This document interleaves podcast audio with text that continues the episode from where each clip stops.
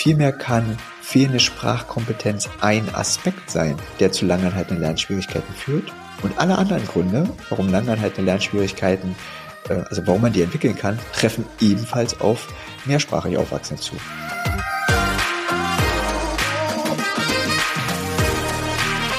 Hallo und willkommen zurück. Heute sprechen wir über eine Frage, die viele von euch beschäftigen könnte. Ist Mehrsprachigkeit ein Grund für Legasthenie, Leserechtschreibschwäche? Oder tritt Legasthenie, also eine LAS, bei Mehrsprachigkeit überhaupt auf? Also lasst uns davon einfach einige Aspekte betrachten. Um uns dem Thema ein bisschen zu nähern, müssen wir das zunächst Mehrsprachigkeit ein bisschen einordnen. In der Fachwelt gibt es unterschiedliche Begrifflichkeiten für mehrsprachig aufwachsende Kinder. Und ich werde im Folgenden ausschließlich von mehrsprachig aufwachsenden Kindern sprechen. Und ich meine damit alle Kinder, die zu Hause nicht oder nicht ausschließlich die jeweilige Landessprache sprechen. Und im Umfeld von Mehrsprachigkeit tauchen sofort noch weitere Themen auf. Migrationshintergrund, Expat, Auswanderer und damit natürlich auch soziale Herkunft und der gesellschaftliche Status sowie Hierarchien von Sprachen. Und es gibt noch ganz viele mehr. Und das sind jeweils große Fachbereiche, auf die ich nicht näher eingehen werde. Studien zeigen, dass Mehrsprachigkeit nicht ausschlaggebend ist für das Entwickeln von langanhaltenden Lernschwierigkeiten. Mehrsprachigkeit verursacht also keine Sprachstörung oder LAS im medizinisch-psychologischen Sinne. Jetzt gucken wir uns mal ein bisschen an, was heißt Mehrsprachigkeit im deutschen Bildungssystem. In ihrer Arbeit doppelt benachteiligt Kinder und Jugendliche mit Migrationshintergrund im deutschen Bildungssystem führt Mohini Lokande aus, dass die geringen Bildungschancen mehrsprachiger Kinder und Jugendlichen sich zum großen Teil durch die soziale Herkunft erklären lässt, also den Bildungsabschluss der Eltern oder ihren gesellschaftlichen Status.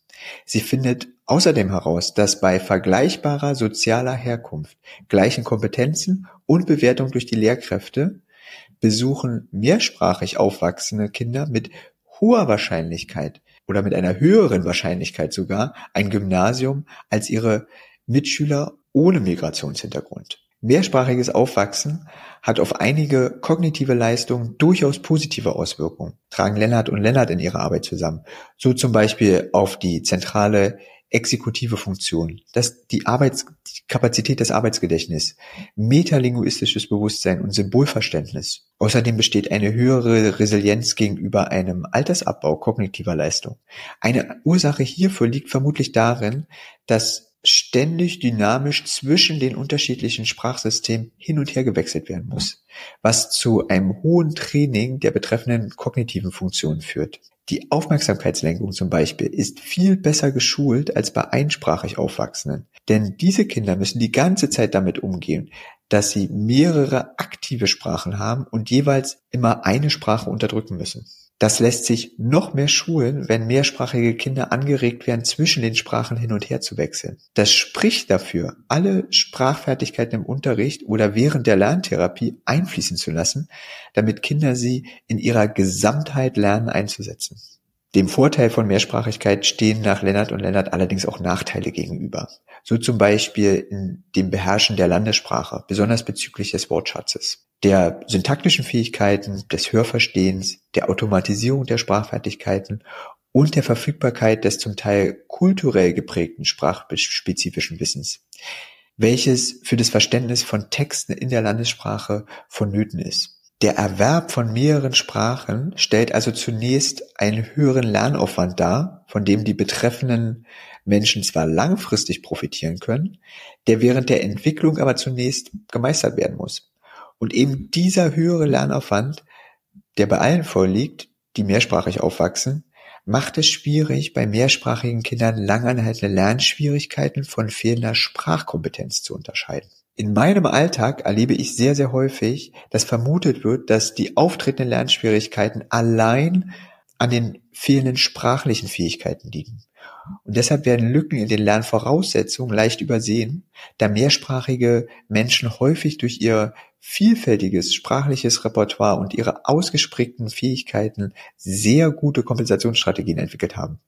Doch das Erlernen der Kulturtechniken erfordert bestimmte Lernvoraussetzungen und Fähigkeiten, um die Lernentwicklungsstufen nacheinander meistern zu können.